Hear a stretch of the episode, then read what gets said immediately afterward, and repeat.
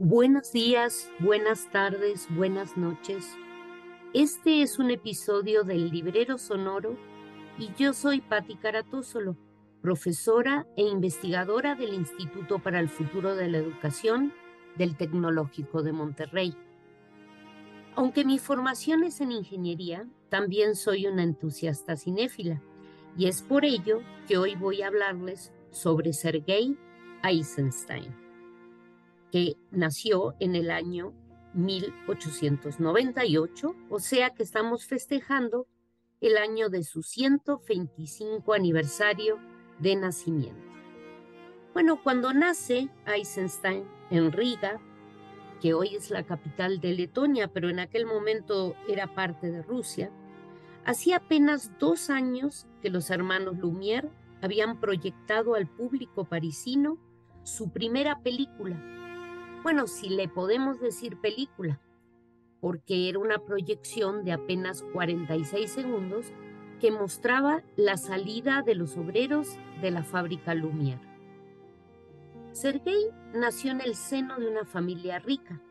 Estudió en París, aprendió idiomas y a los 17 años se fue a San Petersburgo a estudiar ingeniería civil.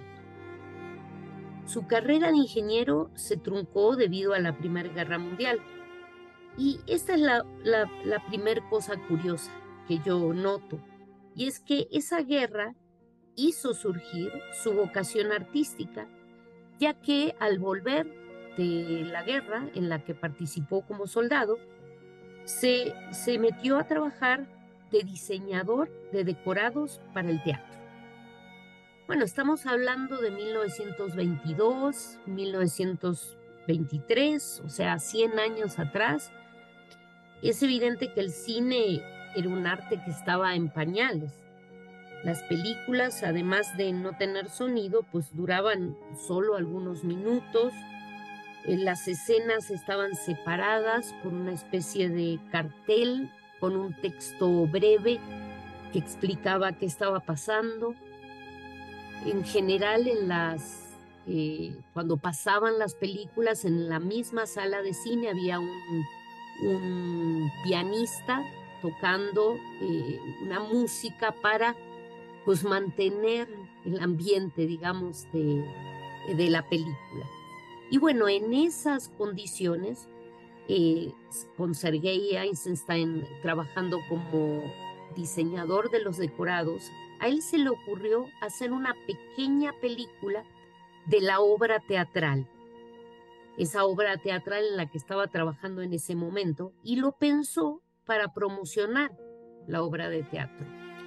Él hizo, digamos, como el guion e hizo la filmación y lo llamó montaje de atracciones.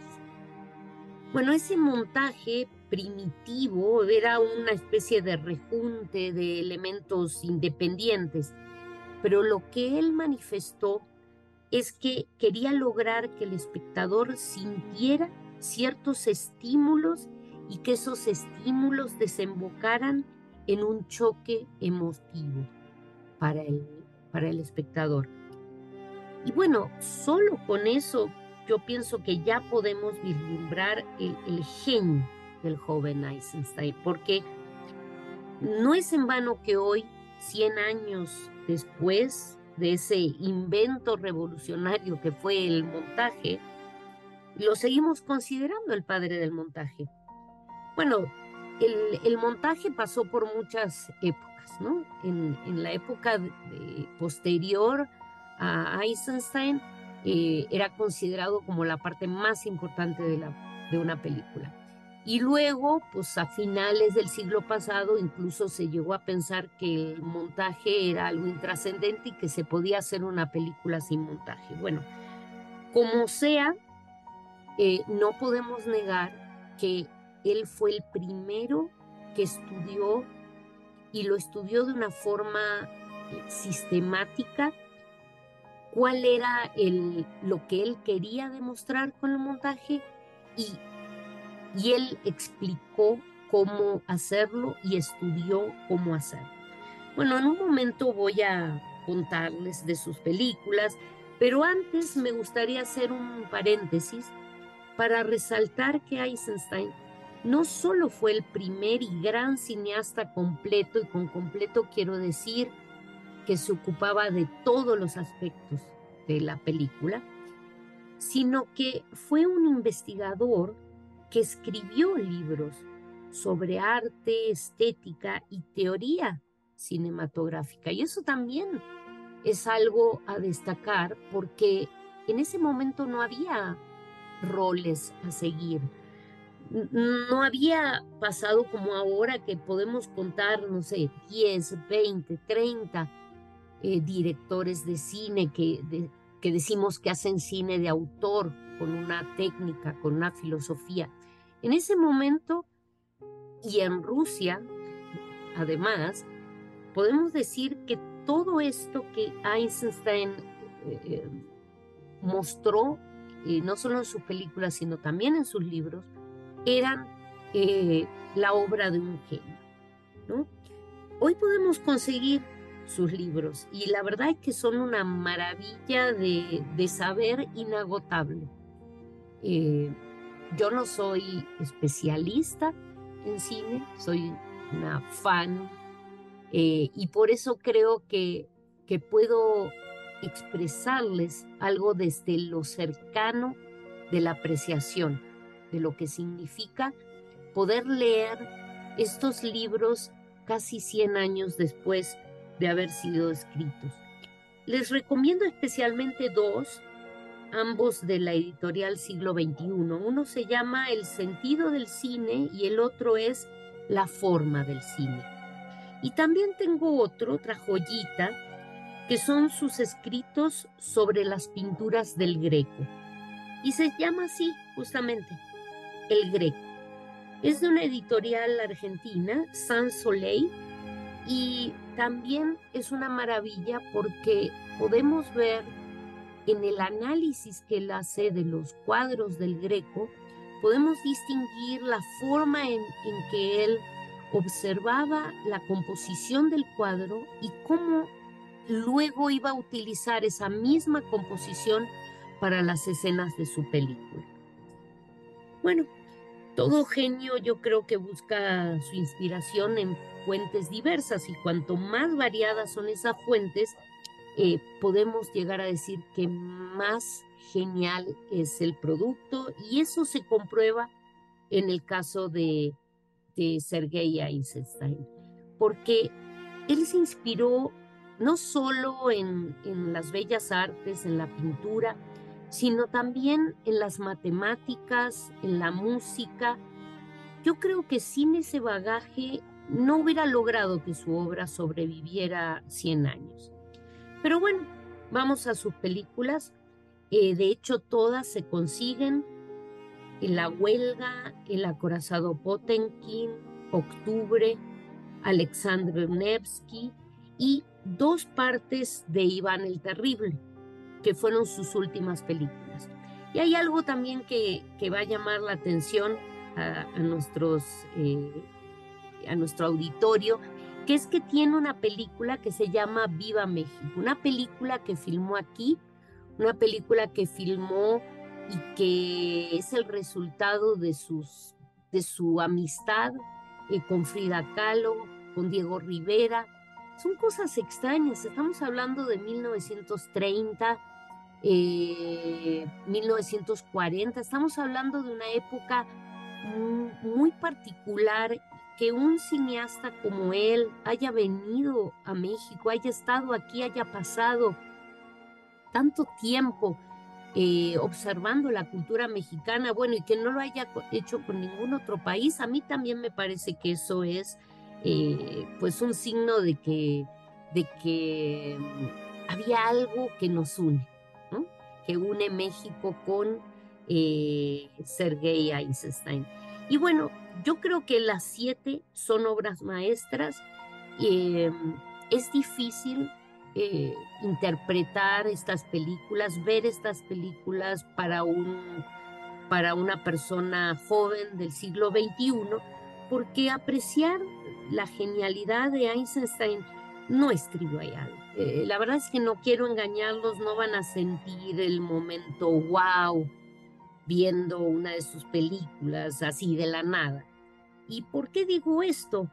Porque todas las películas que vemos hoy, aunque sea una película cualquiera en Netflix, en HBO, todas son producciones con una tal cantidad de efectos especiales, colores, la música incidental, las tomas desde todos los ángulos, los vestuarios, el maquillaje, incluso cualquier capítulo de serie, por más pequeño que sea, antes tuvo un storyboard, tuvo un guion. Lo que quiero decir es que hoy, 100 años después de este cine eh, totalmente experimental y empírico de, Einstein, eh, es completamente distinto y parte de lo que hoy podemos llegar a decir que es que son las técnicas del cine, yo no dudo que surgieron de la genialidad de, de este cineasta. Y bueno, estamos acostumbrados a tantos estímulos que es posible que ya nada nos sorprenda, que estemos como anestesiados por la cantidad de, películas que vemos, a veces vemos este, todas las series juntas, maratoneamos con las series, los documentales, las miniseries.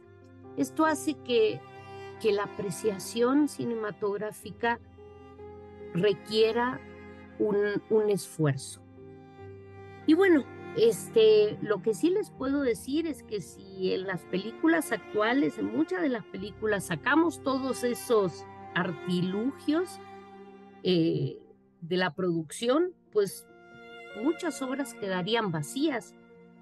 Justamente no habría eso que inventó Einstein, que es el efecto del choque emocional que puede producirse precisamente con, con una forma de montaje. Y bueno, ¿cómo lograr que el espectador sienta ese choque emotivo, ese choque emocional? Bueno, es muy difícil lograrlo en, en este espacio, ¿no? En este breve espacio sonoro. ¿Cómo podría yo em, transmitir ese arte de Eisenstein? Y bueno, algo, un tantito de esa genialidad de nuestro amigo Sergei. No, no, no sé. No sé cómo podría hacerlo, pero bueno, voy a hablarles de una sola escena, una escena que se llama La batalla en el hielo y que pertenece a una película de 1938 eh, que se llama Alexander Nevsky. Bueno, ¿de qué va esa película? Em, esa película tiene una frase que hoy, la verdad que puede parecernos trágicas, y que, y que dice así, el que viene a nosotros con una espada en la mano será vencido con una espada. Así ha sido Rusia hasta ahora y así será siempre. Bueno, esta, esto es lo que dice el príncipe Alexandre al final de la película eh, refiriéndose a los recién vencidos caballeros teutones en la batalla del hielo. No creo que les esté espoleando nada. Eh, esta batalla del hielo fue librada en abril de 1242 sobre las aguas heladas del lago Peipus. Bueno, entonces, eh, Alexander Nevsky, un príncipe ruso, se enfrenta a la orden de los caballeros teutones. Bueno, ¿quiénes eran estos caballeros teutones? Eran una orden católica que se había establecido en la ciudad de Acre con la misión de garantizar el paso de los caballeros, eh, los cruzados, digamos, a Tierra Santa. Y bueno, eh, allí estaban luchando los caballeros teutones eh, por lo que hoy es Hungría, por lo que hoy es Polonia, y se entusiasmaron porque iban ganando muchas batallas y no se les ocurrió la mejor idea que cruzar al, del lado ruso, arrasar las primeras ciudades y ir adentrándose en, tierra rusa hasta llegar precisamente al río Neva, donde el príncipe eh, Alexandr era, digamos, el, el señor feudal. Precisamente su nombre Nevsky significa del Neva, ¿no?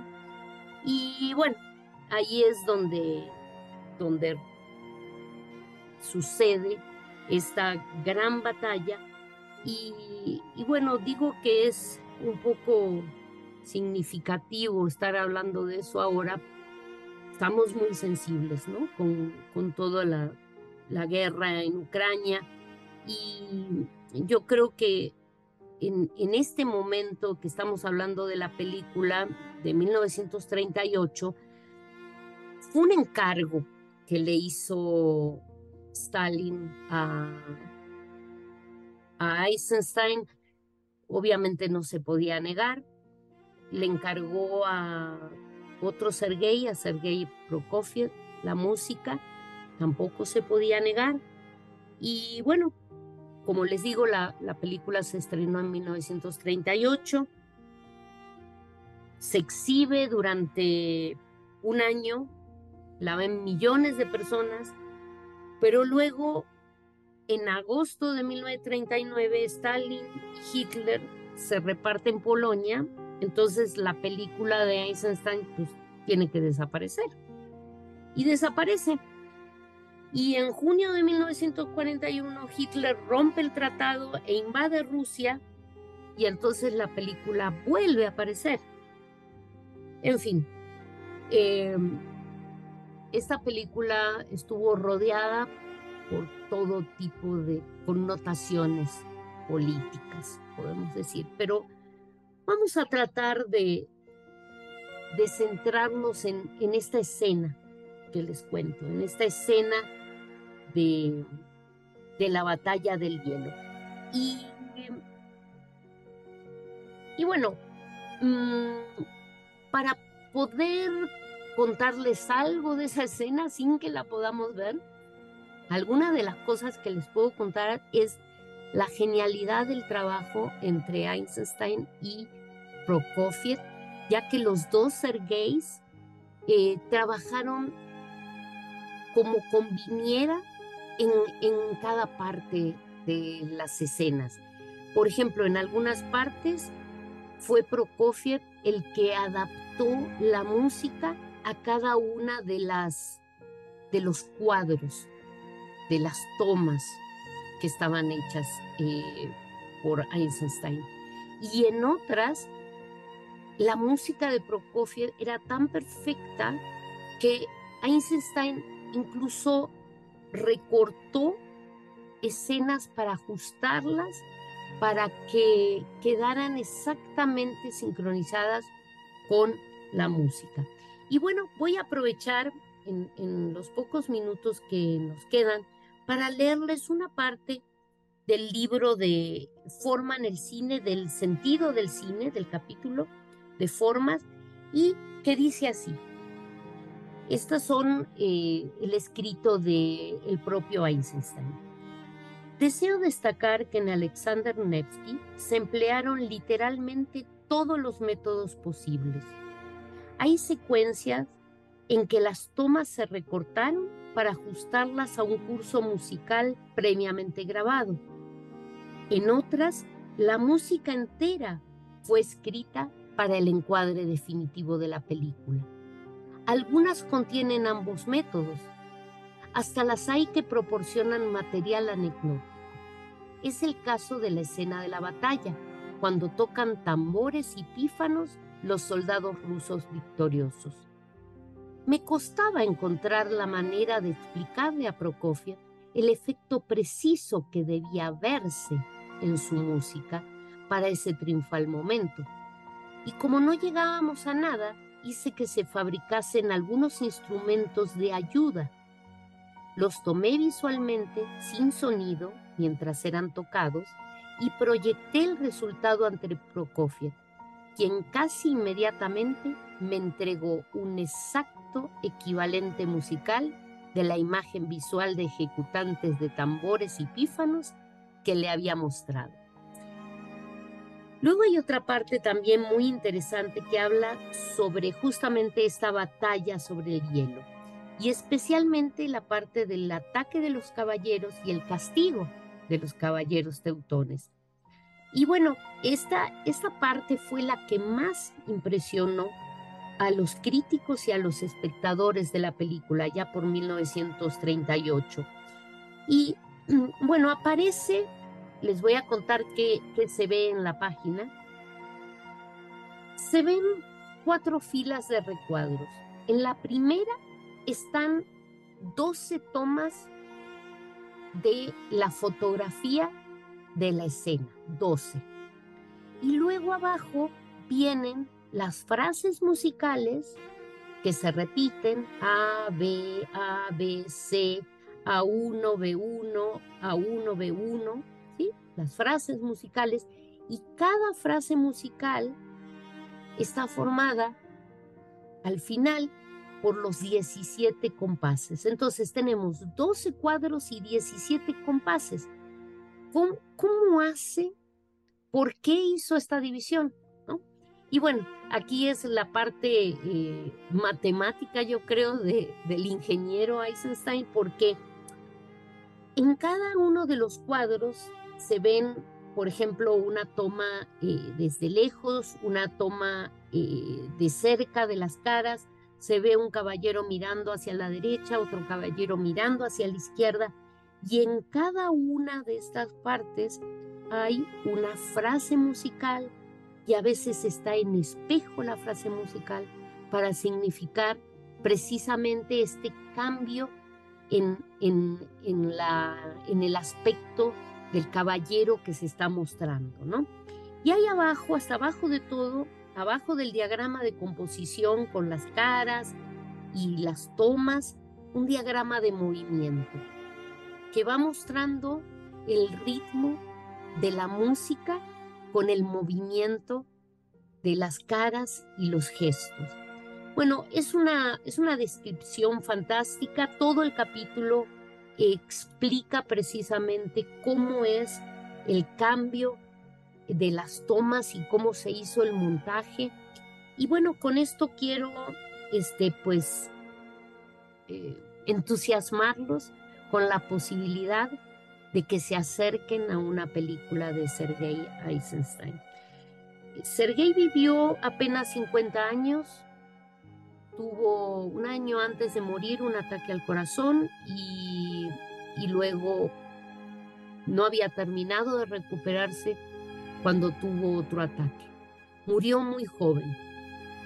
Yo creo que hubiera podido entregarnos muchas más películas si hubiera podido este, mm, disfrutar de esa edad madura, como lo han hecho otros cineastas que conocemos y que, que, podemos comparar sus obras desde la juventud hasta la madurez.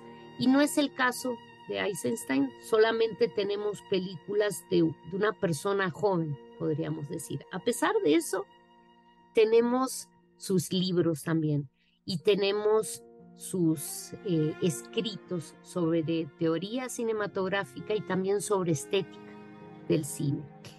Pues con esto eh, los dejo. Espero que les haya gustado esta, esta breve relación de, de cosas relacionadas con este cineasta en el festejo de los 125 años de su nacimiento. Yo soy Patti Caratósolo, este es un episodio más de Librero Sonoro y me despido de ustedes hasta la próxima vez. Hasta luego.